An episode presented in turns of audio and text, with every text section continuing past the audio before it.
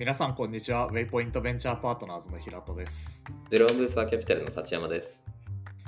リープは中四国北九州エリアを中心に地方で事業の立ち上げに挑む起業家や地域の事業会社で新規事業の立ち上げにチャレンジする新規事業担当者の方に向けて主に地域のスタートアップトレンドやニュース起業家や新規事業担当者地域の支援者の方をお呼びしてのケースの深掘り等をゆるく行っていく番組です今回はシャープ6に引き続き我々パーソナリティが地方でのソーシングでどのような投資仮説を持っているのかについて深掘りしていきたいなと思います。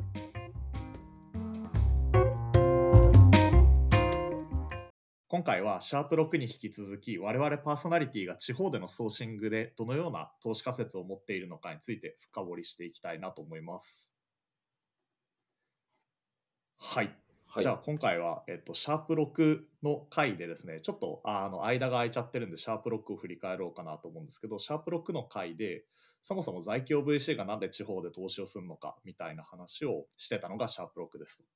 で、まあその中で、そもそも地方ならではの環境がゆえに投資ができるテーマがあったりっていうような話もちらっと出てきたかなと思いますし、まあ、そもそも在京 VC って別に地方を投資対象から外してるわけじゃないよねみたいな話もあの出てきたのがシャープ6かなと思ってまして今回はもう少し深掘りをしていった時にそもそも在京 VC って、まあ、どういう投資仮説を持って地方で投資をしてるんだっけみたいなところを深掘っていきたいなと思っているんですがはい。そもそも投資仮説って何でしたっけ、ってそいうのと、うですよね。なんで持ってるんでしたっけみたいな話をまず最初にするのがいいかなと思っていてそ,、の辺立山さんどうですか？あそうですね。いや、まさにこう、ちょっと投資仮説って、あの、僕ら当たり前のように持っててあ、自然というふうに思ってはいましたけど、そもそもなんでかっていうところでいかないといけないですよね。まあ、そもそもそれって多分 VC の仕組みってどうなんでしたっけ？どういうビジネスモデルでしたっけっていうところをちょっと軽く触れていくと、そもそもまあ VC、いわゆるまあ投資家に関しては、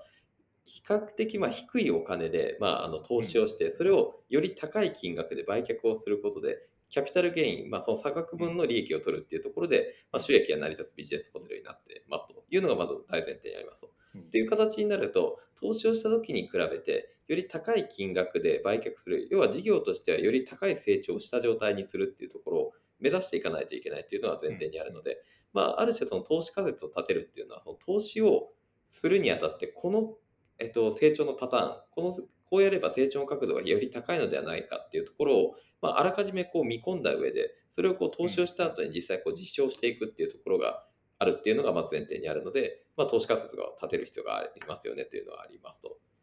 はい。いうところはまず投資のところですかね。でその中で多分在京 VC として地方で投資をするってなると多分地方ならではの投資仮説があるからあえて地方に行ったりとか、うんうん。まあ、前回の話でもありましたけど別に東京だったりとか関東で、まあ、会えるスタートアップの数が足りてないから地方に行ってるわけじゃないよねっていう話があったと思うので、まあ、あえて自分たちの持っている投資仮説をしっかりとあった会社を投資しようとするとやっぱり地方に行った方がいいっていう話で、まあ、地方に行くのかなと思ってるんですけど、何が魅力でどんな投資仮説を持って地方で投資をしているのかっていう話を、なんかお互いがどういうふうな仮説を持ってるのかみたいなのをなんか今回話せるといいのかなと思ってるんですけどどうどうですか？いや、いいですね。むしろ聞きたいですし、ちょっとディスカッションしたい項目ですよね。で、なんかちょっと前段の部分でいくと、投資仮説って一般的なっていうところでいくと、まあ、あの割とこう何でも投資しますっていうファンドもいれば、うん。やっぱこう重点投資として、まあ、最近だとこう Web3 であったりとか、うん。まあ、なんかあのこう DX の分野やりますとか、そういうふうにこうなんか手段のところでこう切っていくようなところっていうのも一つのこう投資仮説。まあ、ある意味こう、えっと、成功のパターンであったり、どこにどうお金使うべきかとか、どういうところをこう、うん。あの確認すれば優位性取れるかみたいなところはあの見えているパターン。あうんのここにこう仮説を持っているファンドとか、そういう投資仮説を持って投資をしたりしますと。あとまあ別の切り口で言うと、今度はインダストリーみたいな形で、この分野ってまあ最近だったらそういう建設であったりとか物流だったりとかって、やっぱまだこうあのいろんなこうえっと、まあ既存のこう産業の中にプレイヤーさんいらっしゃる中で、やっぱりこうなんかあの、まだまだこう DX の分野であったりとか、うんまだこうなんかあの、いろいろ伸ばせる余地ってありますよねっていうところに対して、こう課題感であったりとか、そこのこうまあマーケットの深さみたいなところにこう投資仮説を持ってるファンドもいますと。っていう中で、地方という切り口って、なかなかあれですよね、テーマ的には話すと面白いやつだなって個人的には思う。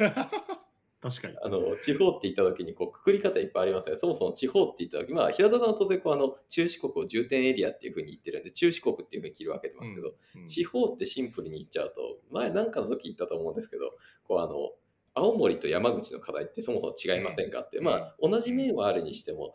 東京とそれ以外みたいなニュアンスでの地方っていうくくり方って結構ざっくりとしちゃうんで、なんかそこの部分って、地方ってそもそもどういうものでしたっけっていう、こうなんか産業とかだったら分かりやすく、物流ってこういう業界ですよね、こういう業界監視ありますよね。っていうのが分かりやすくあるんですけど、そもそもじゃあその地方、まあ、今回で言えばこう中四国であったりとかって、そもそもどういうマーケットでしたっけ？どういう課題感ありましたっけ？どういう特徴ありましたっけ？っていうところから、ちょっと意見交換したいなと思ってます。なるほど。あーこれちょっと聞いてみたいところで逆にあの、まあ、出身が、まああのまあ、中四国なんで僕自身はですねなんかあの外から見たイメージってこうなんか中四国ってどうですか？ぶっちゃけああ、なるほど。えっと、それで言うと、多分、えっと、ス対スタートアップっていう意味での中四国と、はいはい一地方としての中四国っていうのは多分全然違うんだろうと思っていますと。で、一地方に対して、まあ、一個人としてどう見るかみたいなところで言うと、なんか観光資源はすごく多くあるイメージだし、やっぱり広島だったり岡山だったりみたいな、まあ、大きな都市があるっていう中で、まあ、観光のコンテンツはすごく強いので、まあ、そういう意味では他の京都とかとはまた違った楽しみ方ができるエリアだよなっていうのはなんか漠然と思っているが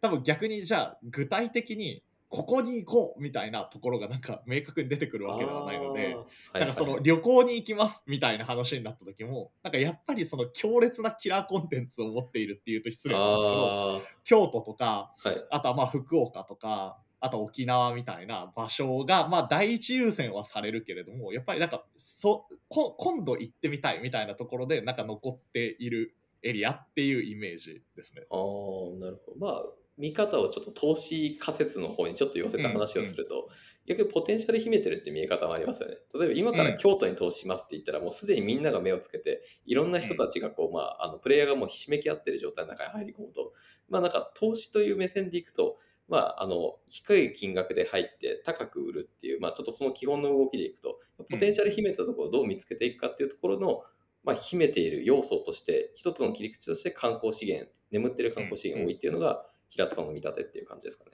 そうですね。っていうのと合わせて、えっとまあ、もちろん観光資源もそうだなと思ってるんですけどやっぱり、えっと、対スタートアップっていう見方で言うと、多分今スタートアップですごい盛り上がってる地域って、まあ、愛愛知のエリアだったりとか、うんあとはまあ関西も京都の方とかそうだと思うんですし、あとは福岡っていう風に盛り上がってるポイントがあると思うんですけどなんかどれもどあの割かしその東京第二の東京みたいなポジションを狙っていってるっていう認識で僕はいるんですね。なるほど。でなんでそれこそ、えっと、若手の起業家の方たちがたくさん出てきたりとか、まあ、愛知とかの場合だとそのトヨタさんがあったりとか、まあ、大手の企業もあるので、まあ、そういうところから出てくるっていうケースもあるのかもしれないんですけどどちらかというとそのテックで、えっと、若い起業家の人たちが、まあ、東京と同じように会社を起こしていくっていうのが、まあ、今上がったあのエリアの特徴なのかなと思ってますと。一方でえっと、多分もうそれだけある意味競合競合というか第二の東京を目指す競合地域があるっていう中においてで言うと多分、えっと、そこのポジションを取りに行くのであれば中四国はすでに出遅れたっていう話になっちゃうのかなと思うんですけど、一方でその産業的にはすごくいろんな産業が存在をしていてさっきの観光もそうかもしれないですけどそれ以外の一次産業二次産業みたいなところもかなりバランスよく存在がしているっていうのとあとはそのエリアでじゃあ例えば、えっと、いわゆるそのテックのスタートアップ東京のスタートアップみたいなところではなく少し現場に入り込むようなものを作るぞみたいな話になった時に多分スタートアップ一社で何何何とかできるっていうものではないからどちらかというと地域のあの事業会社さんと組んでやったりとかっていう話が出てくると思うんですけどそういうことを考えた時に割と元気な中小企業もすごく多いっていうのが多分中四国エリアの面白いところかなと思っていてそうなってくると同じ地方のスタートアップシーンっていう土俵の中でもちょっと違うポジションの取り方ができる。要は第二の東京を狙うわけではなくて、うん中四国だからできるしあの産業だったりとかとはいえ地方として持っている課題感みたいな比較的全国に共通するものを持っていたりするのでそういう意味ではその地方の課題にフォーカスをしますみたいな地方に広く存在する課題にフォーカスをしますっていうのもそうだしあとは現場産業に対してもう少し入り込むようなあのサービスを作りますっていうところにおいてもエコシステムとしてワークさせやすい場所なのかなと思ってるのでなんか他の地方とは違う特徴がある、うん。ないしはもう他がやってしまったがゆえに違うポジションを取りやすくなった場所っていうのはあるのかなと個人的には思ってますね。あー。あでもその考えちょっとなんか今聞いて思ったのでニッチャー戦略ですよね。なんか立ち位置としてははい、まさにそうだと思います。第二の東京って、まあ、東京がこうリーダーとしたら、まあ、あの第二の東京、まあ、大阪であったりこう、まあ、福岡であったりとか愛知であったりとか、こう攻めてる場所って、まあ、チャレンジャーの戦略としてうん。でそこにこうついていったとしてもあの、まあ、どこまでいってもフォロワーでしかない。んで、まあ、すごくこうんううん。レッドオーシャンなんかやらないといけないですよ。うん。まあ、そもそも自分たちが持ってる強みであったりアセットであったりという無視した話になっちゃうんでそこをちゃんと改めて見た上で他には真似できないニッチなところまあニッチだけど大きいところを探しに行くっていうのがまあ一つのこのまあ一旦中四国って話していくとその部分がまああのなんていうんですかこう投資仮説今回のテーマのところにつながっていくような感じですよね。しあの僕個人で思っているのはそのニッチャというかその要は、えっと、メメインの人たちのその戦略を追随するのが地理的にも難しい場所だと思っていてっていうのは、あの かなんか交通の話になっちゃってあれなんですけど、はいその東京からじゃあ例えば在京 VC がどこか地方に行きますみたいな話になった時に、はいはい福岡って新幹線で行くには遠いけど、はい飛行機で行くと割とすぐ行けちゃったりするじゃないですか。そうですね。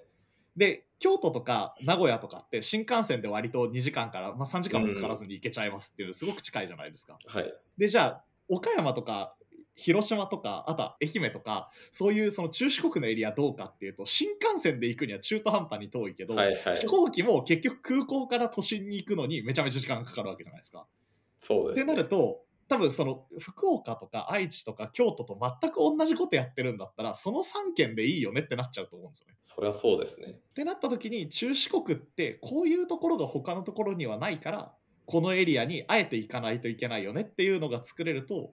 まあ、その在京の VC が来るっていうのもそうかもしれないし、うんその関東の人たちがじゃああえてその中四国エリアのスタートアップで一緒に働くみたいなのをなんか作っていきやすかったりするのかなとはちょっと思ったりします。ああ、そうか。立地的には言われてみればそうですよね。まあ、あと地方、ちょっと話それていくと、あの地方あるあるだと思うんですけど、東京には便が出てるけど、東京以外のエリア行きにくいっていう部分でも確かに確かありますからね。に確かにそうかそうか。で、かつ、その中でもまあ中四国に関していくと、やっぱ対東京のアクセスに関しては、まあ飛行機もそうですよね。空港まで行くのにちょっと1時間近くかかっちゃったりとか、うんあの、広島空港だったらそこ1時間ぐらいですよね、広島1時間ですね。ね。はい。ね毎回1時間です。はい。だから逆に言えばそこのならではの強みを作らないとうんいけない環境がそもそも揃っているっていうことですよね。うん、しなんかその強みを作れるすあの土台もあるよねっていう意味ではなんかそこに別のエコシステムが成り立つ可能性あるよなと思ってるっていう感じです、ああそうですよね。いやなんかこれもこう一つの投資仮説チックなところにはなるから投資仮説がちょっともうちょっとで冗談の話かもしれないですけど、うんこうなんか満足できる環境満たされた環境だからいいもの生まれるかって決してそんなわけでもなく、うんうんそうですね。やっぱこうあの、まあ、なんていうんですか、こうあの多少こうあの不便な部分であったりとか、まあそもそも課題アプローチで言えば課題がなければ生まれないっていうふうにうん、ちょっと仮にそっちの方に振り切っていっちゃうと、そもそも満たされた環境って課題なくないですかって話になっちゃうんで、やっぱここの部分ってこのやっぱ不便だよねとか、まあ多分東京に純粋にこう東京生まれ東京育ちの人からしたら公共交通機関がなくてあの困ってる。じゃあなんでそもそもそこに住んでるんですかっていうそこの発想が多分伝わらなかったりすると思うんで。なんかその辺も含めてあの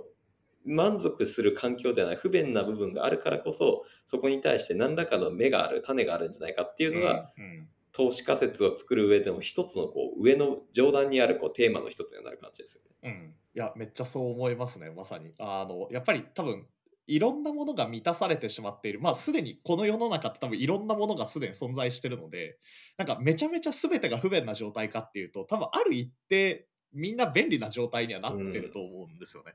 でそれをさらに便利にさせようとしたりとか、まあ、今までの構造を変えようとしたりっていうことにチャレンジするので多分下手するとナイストゥーハブで止まっちゃうみたいな話も多分全然あり得ると思うんだけどはい。一方で地方の場合だと比較的それがそのナイストゥーハブっていうかマストハブになれるようなテーマがすごくたくさんあるっていうのもまた面白いところなのかなとは思ったりするので。そうですよね。いや、なんかあの、これ面白いなと思ったのは、オンデマンド交通ってあるじゃないですか。うんまあ、要は行きたい場所に既存のこう路線バスみたいな形でこうルートが決まってるんじゃなくて少数の乗り合いであのうんここ行きたい人たち集まってじゃあここ行きましょうみたいな感じでやつってあれってあの本来こうマストハブじゃないですか。うんでうんであのナイストゥーハブ的にこうなんかあると便利だよねっていう目線にこうなんか東京の方とか多分なりがちだと思うんですよ。まあ確かにタクシー一人乗ると高いしねっていう発想になるかもしれないですけど、そもそも路線バスがあのもう1日往復1便しか走ってないですってなったら生活がもうそもそも困困難になっちゃうんで。じゃあそうなんですよね。そこはもうなマストハブなんですよねっていうこういう当たり前の課題が多分そこに行かないと分かんないっていう面は絶対ありますね。うんうんうんまさに。なんでそういう意味ではなんかそういう地方ならではの強さはあるし多分あの地方ってとはいえ多分地方も昔はすごく栄えてたところがたくさんあっていて、ただまあこの50年間、まあ、戦後復興以降で多分ぐわっと出来上がったものが人口減少みたいなトレンドの中で徐々に徐々にその今まで作られていた人口が多い前提であればワークしていたものが、まあ、ワークしなくなってきたっていう中で形をもうそもそも変えないと維持していけない。今ある箱物をそのまま、えっと、回収して使える期間を長くすればいいっていう状態にもうすでにないっていううんところだと思うので、そういう意味ではなんかマストハブのものをすごくたくさん作りやすい。一方で、多分何回か前に立山さんがおっしゃっていたとはいえその地方だけをそのエリアだけを見ていると、マーケットがすごくちっちゃくなっちゃそうみたいな話も同時にはらんでいるっていうそのバランスをうまく取らないといけないっていう。地方ならではの難しさありつつも投資仮説はすごいも持てるエリアなのかなと思います。いや、それはありますね。なんかこれってこう、あの、当然そこのマストハブの部分をやるってすごく大事なことなんですけど、これすごく重要だと思うので、それって事業でやるのか、ボランティアでやるのか、うん。もうある種もう、なんていうか、行政とかがこう公共としてこうやるべきな話なのかって、ちゃんと定義づけしないといけなくて、うん。例えばこう、あの、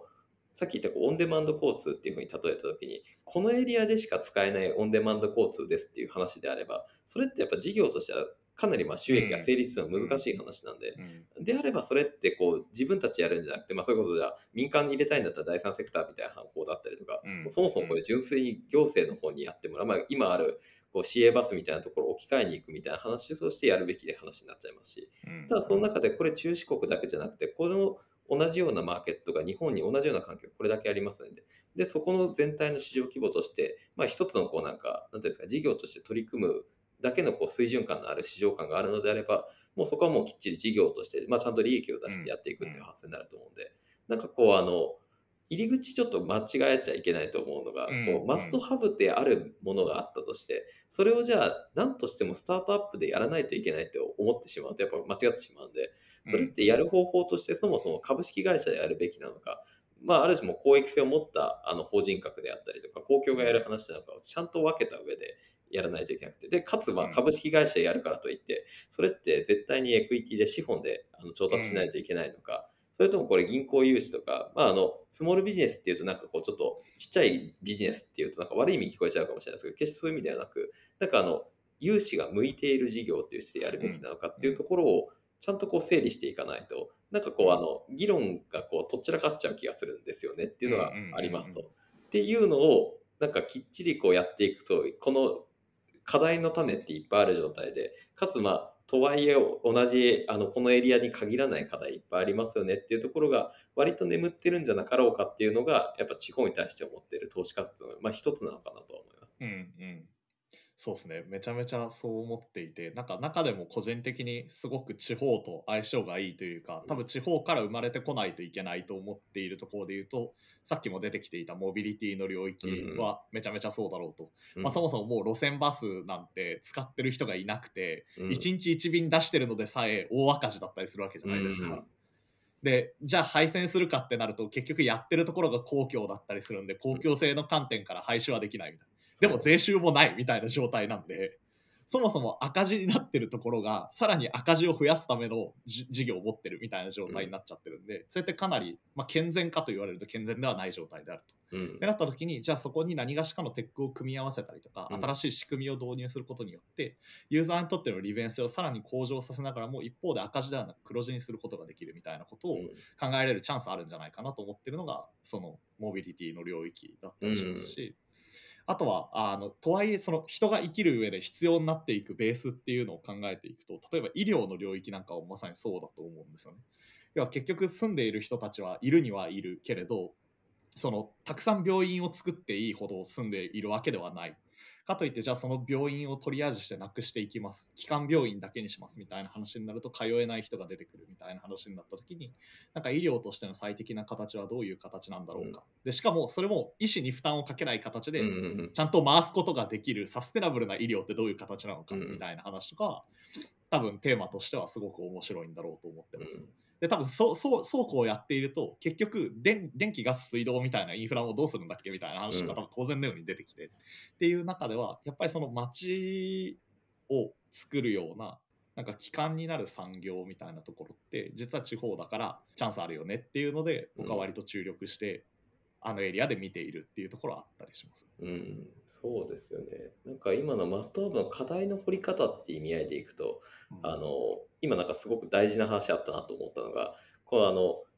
課題ありま、まあ、ちょっとモビリティの話に行っちゃうと、モビリティとかでもこの地域にあの、まあ、さっき言ったこう赤字の路線1日1往復しか出てませんっていうふうに言った時に、うん、じゃあそれをこう廃止をするっていう選択肢をすると、まあ、当然事業っていう目線でいくといやそれはまあ不採算なんだからってなっちゃいますけど、うん、一方でそこに住んでる人がいてでかつやっぱ例えば限界集落みたいな形でも高齢者の方しかいませんでも自分たちで車の運転するのはちょっとやっぱ怖いですと。いうふうになったら、その人たちがまあ、普段例えば病院とか買い物に行く時の生活の足すらなくなると、まあ、それってそもそもこうなんていうんですかね、公共のこうなんかあまねく広くの人、多くの人たちにこう生活をある種保障するっていうところの土台が消えてしまうのでできないですよねっていうところ。で、じゃあかつそこでよくは起こりうるのって、こうなんかその全体感の議論をやっぱりこうちょっとなしにしちゃって、そもそも課題ってなんだっけっていう、こうスタートアップでもよくあると思うんですけど、課題の特定をやっぱしないといけなくて、で、なんかあの、目先の話として生活の足がなくなるから、これは困るっていうのを課題で捉えたりとか、いやでもこれは不採算だし、税収がないのにお金がかかってしまうから、これが課題だっていう、お互いがそこ行っちゃうと、本当の課題に寄り添えない、お互い共通の課題を持ってるはずなんで、なんかそこ手前の議論じゃなくて、そこ本当の課題っていう部分をまだまだ掘りきれてない部分が多いのかなと思います。ですし、多分そこに対して議論する人たちって基本的にやっぱ当事者の方しかいらっしゃらなかったりはするので、まあ、そこに対してある意味こう事業という目線でまあ、フラットにこう両側の意見を見た上で、それってこれお互いの課題の本当の部分ってここなんじゃないですかっていうところをちゃんと特定をしに行って、できる部分があるんじゃなかろうかっていう部分はやっぱ思ってますと。まあ、もしかしたらそれが一つの回としてオンデマンド交通かもしれないですね。別にこう生活の足がなくなるのが困る、何かあった時に移動できないのが困るのであって、別にあの毎日バスが走っていることに対して価値があるわけではないんで、欲しい時に、欲しい時にその欲しいやつに乗れますの方がはるかに効果高いはずなんで、じゃあそこが本当の課題ってそっちじゃないですかって。で、行政からした時には、じゃあそれを自分たちやっぱ税金として賄うのはやっぱ限界があるから、なんとか民間としてやってほしいけど、民間だとやっぱ収益が成り立たない部分があるのであれば、じゃあそこってもしかしたら形を変えて、まあその一部補助という形でやってあって、ちょっと収益、事業としてやるには収益が厳しいけど、そこの分補填をするみたいな動きをやると、総合的には採算合うんじゃないかみたいな議論もあるかもしれないですよねっていうのを、こう俯瞰してみることがまだされていない環境、分かりやすく今、モビリティ言っちゃいましたけど、多分世の中いっぱいあるはず、空き家とかもあのもっといろんな課題あるはずなんで、なんかその辺をこう俯瞰して見れるビジネスプレイヤーっていう意味合いの投資仮説、そこに対してこうやるプレイヤーさんは、まだこう掘ってない金鉱脈をどっかに見つけるんじゃないかというふうには思ってます。というのが対地方に対しての投資仮説です、うん、いやめちゃめちゃそうで多分そのバスがなくなるからなくなってしまうことが問題である。今の便数を維持しなければいけないっていうのは、うん、なんかすごい安直に考えると、そりゃそうだってなりやすいし、多分現状を理解していなければいないほど多分表面的な課題を捉えやすいっていうのはあるのかなと思っていて、うん、なんでそういう意味でそのそもそもなんでそれだけ便数が減ってしまったんだっけとか、うん、便数が減ったりなくなることによってそこに住んでいる今の人たちにとってどういうデメリットがあるんだっけみたいなところを、うん、なんか昔こうだったからその昔の状態を元に戻しに行きましょうっていうよりかは、うん、なんか今住んでいる人たちにとって、えっと、住みよい街だったりとか、うん、今の人たちの前提に立った時にこれが最低限必要っていうのがどこまでなのかっていうのをなんかもう一回理解してそこから多分今あるべき形を再構築するっていうところを掘っていかないといけないっていう、うん、多分ある意味での面倒くささは多分地方にはあるにはある。ありますね。けれど多分そこが見つけられるとすごい大きなチャンスがあったりとかあとはなんか地方だからマーケットちっちゃいんじゃないのって思われるかもしれないですけど、うん。あの過疎地域とかその、うん。でまあちょっと交通だけに限った話をしちゃうとその交通の便がどんどん悪くなっているエリアっていうのは東京に住んでいると全く思いもしないし気づきもしないかもしれないけどどんどん広がってるので、うん。なんか基本的に言うと多分マーケットはなんか減少してるように見えるかもしれないけど意外と広がっている方向にもあるっていうところを、なんか見れたりするとなんかみんな気づかないところにチャンスがあるみたいなところはなんか作れたりするんじゃないかなと思います。そうですよね。まあ、そもそもだって日本の公共インフラってこう人口が増加する前提のもとに先行投資的に使われてる傾向がやっぱあるんで、そうなった時にじゃあそもそも人口が減少するぜ増加するという前提が崩れたところで先行投資っていう概念が当然成り立たなくなる。うん。で考えるとそもそも人口減るんだったらそれって当たり前の動きで起きますよね。でも、じゃああのよく言われるのってえじゃあ引っ越せばいいじゃないって。街中に行けばいいじゃないって。あえなんだったら東京になんで来ないの？っていうふうにやっぱ素直ーに言われますよ。そうそうそうそう。あの逆の立場でそれじゃあいきなり地方来れますかっていう話と一緒で、うんうん。それはあの別になんていうかい言い方悪いですけど自分が好き好んでそこに生まれたわけじゃなくてそこに生まれたっていうのはまあ完全な運なんでその中でこうやっぱ選択をしていった時に出る選択をする人もいれば出ない選択をする人もいるわけで、うん。それをこうなんかちょっとその一人の個人に押し付けれる領域ってやっぱ限界がありますし、うん。そもそもうん。押し付ける話でしたっけっていう部分もあったりするんで、うん。なんかあの、まあ当然こうそこでこうなりどうしても成り立たないからそこは厳しいよねっていう苦渋の判断する瞬間はあるにしても、ただなんかそこってそもそもその一人の人はなんか街中来ればいいよっていう安易な話ではないっていう部分はやっぱ正直すごく感じる部分ですし、うんそこに対してやってるプレイヤーって多分取り組んでるプレイヤーさんちょろちょろこうお見かけはするんですけどまだなんかあのもうワンピースこう入れていうんくことで一気に変わっていくのかなっていう人たちがやっぱいらっしゃるエリアというふうに思ってます。確かにな。あとは多分なんかその地方のちょっとこれ投資テーマから外れちゃうんですけどその地方でじゃあそういう面白いチャンスがあるからっていうので事業を立ち上げるぞっていうのを考えた時にそのこれ起業家さんの属性にもよるような気はするんですけど、割とありがちなのはその地元の人たちからできるだけお金を取らないようにしようっていう風なあ発想になって、ね行政からお金を取ろうとするってはいはいはいはいはいいうケースはい多く見られるなと思っていーて。多いですね、で。これは確かに行政からお金を取るのが最適解であるケースもあるような気はしてるんですけど、はいただ一方で、えっと、要はそういう地方ならではの課題にアプローチをしますと。で、地方ならではの課題にアプローチをして事業を作りますと。で、そもそもそういうアプローチをしないといけないってことは、行政としてそれを維持し続けることが難しいから、そこがビジネスチャンスになるかもしれないよねっていう話じゃないですか。うんってなった時にそういう行政って基本的には住民の数が減っていたりとかその地元にある企業の数が減っていてそもそも税収が減っていますと。うん。なんでそれを下支えすることが難しくなってますよねっていう前提のところに対してチャンスが生まれているみたいな話だと思うので、ってなった時に行政を相手にお金を取ろうとしても多分そんなに大きなお金が取れなかったりとか、うん。あとは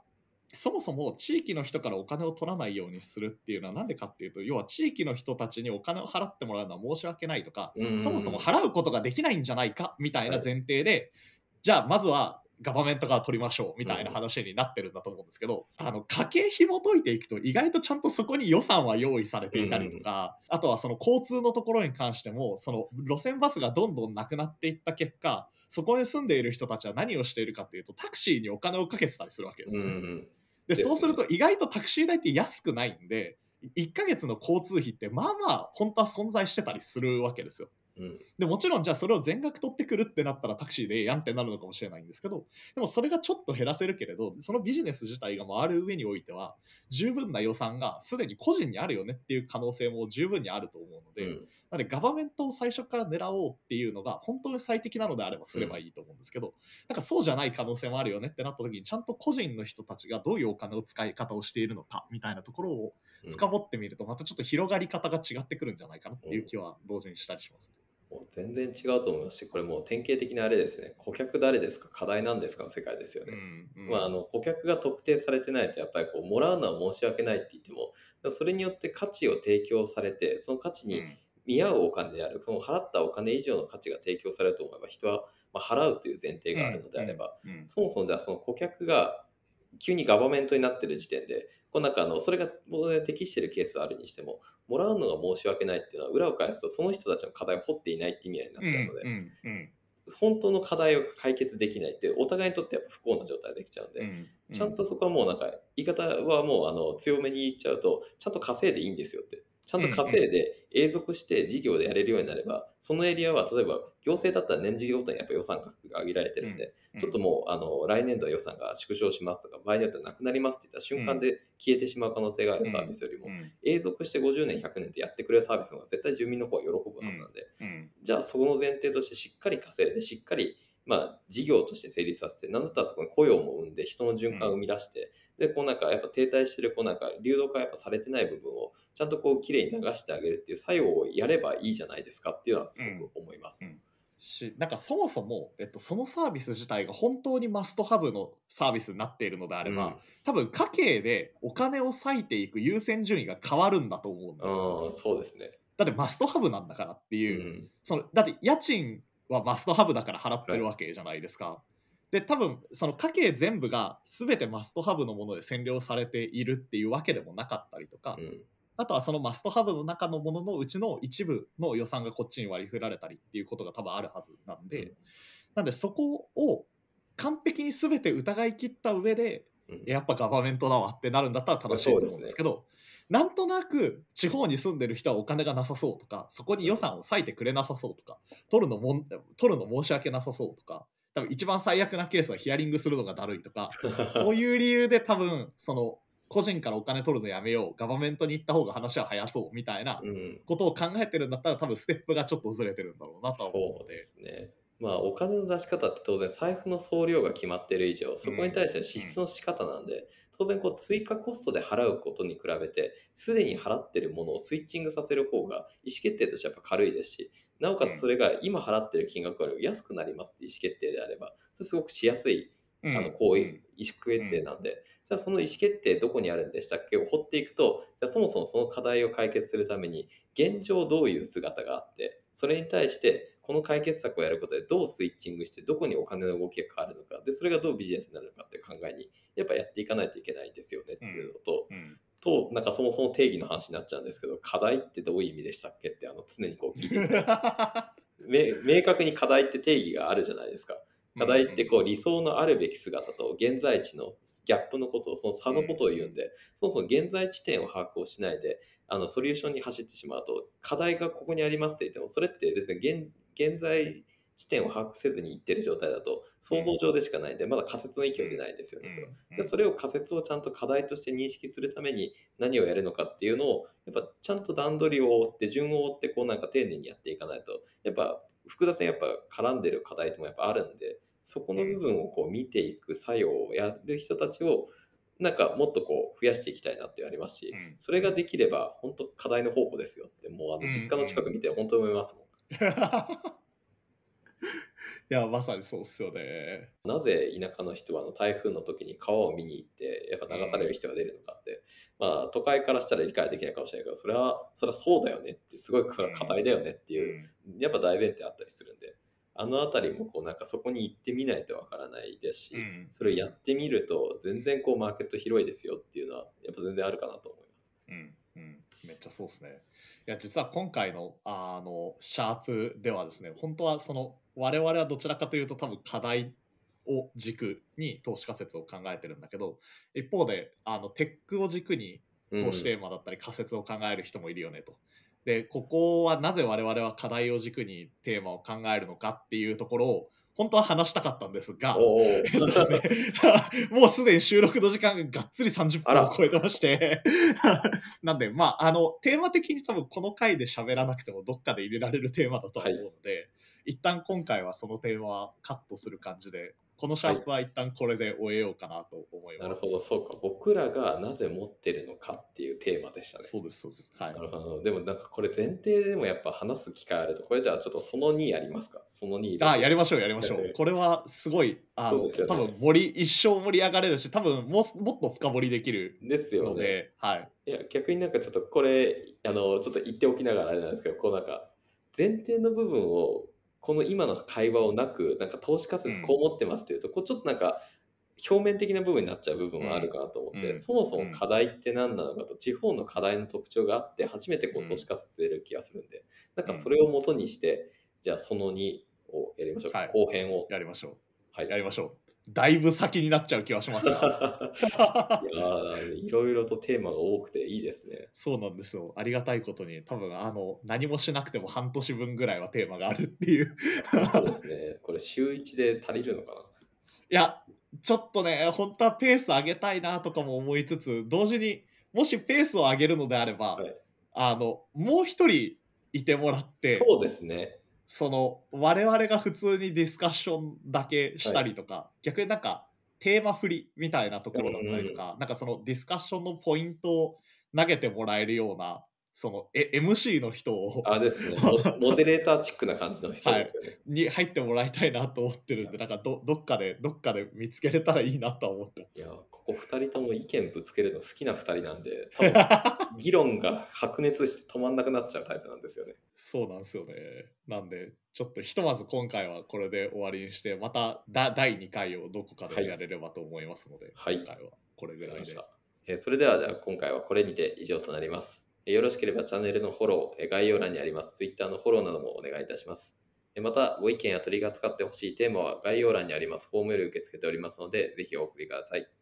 それではまたお会いしましょう。